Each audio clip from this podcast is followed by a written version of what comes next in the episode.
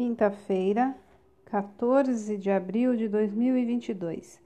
A leitura do texto bíblico está no livro de Êxodo, capítulo 23, dos versículos 1 até o 9.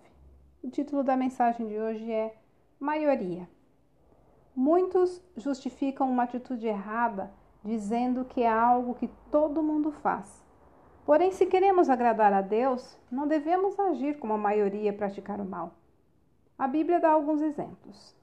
Primeiro, não afirmar algo se não for verdadeiro e nunca testemunhar falsamente, nem mesmo para ajudar alguém. Segundo, ter muito cuidado ao julgar, pois podemos condenar inocentes. Apoiar a maioria também pode não ser a atitude certa, pois todos podem estar errados. Terceiro, ajudar até mesmo os animais de nosso inimigo que estejam em dificuldades e que não contrariam ao seu dono que os ajudamos.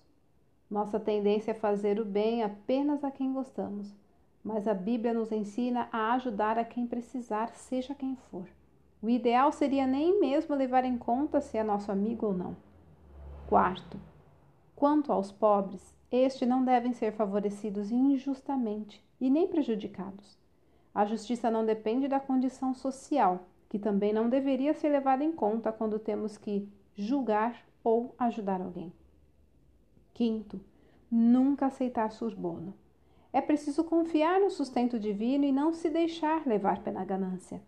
Quem pratica o mal pode, porque todo mundo faz? Não. Pode até enriquecer, mas não terá aprovação divina. Além disso, um julgamento que envolve suborno não será justo. Sétimo, a nacionalidade de alguém não deve ser motivo para opressão. Infelizmente, não são raros casos de xenofobia, restrições a refugiados ou imigrantes e até escravidão de nossos semelhantes. Como Deus conhece a nossa tendência para o mal? Ela se chama pecado e só pode ser resolvida pelo próprio Deus. Isso acontece quando reconhecemos o quanto falhamos e decidimos não praticar mais o que desagrada ao Senhor. Por meio do sacrifício de Cristo na cruz em nosso lugar, receberemos perdão a entregarmos nossa vida a Ele. Nossa mente é transformada e podemos praticar o que a Bíblia ensina. Vale a pena ser diferente da maioria e buscar apenas a aprovação divina.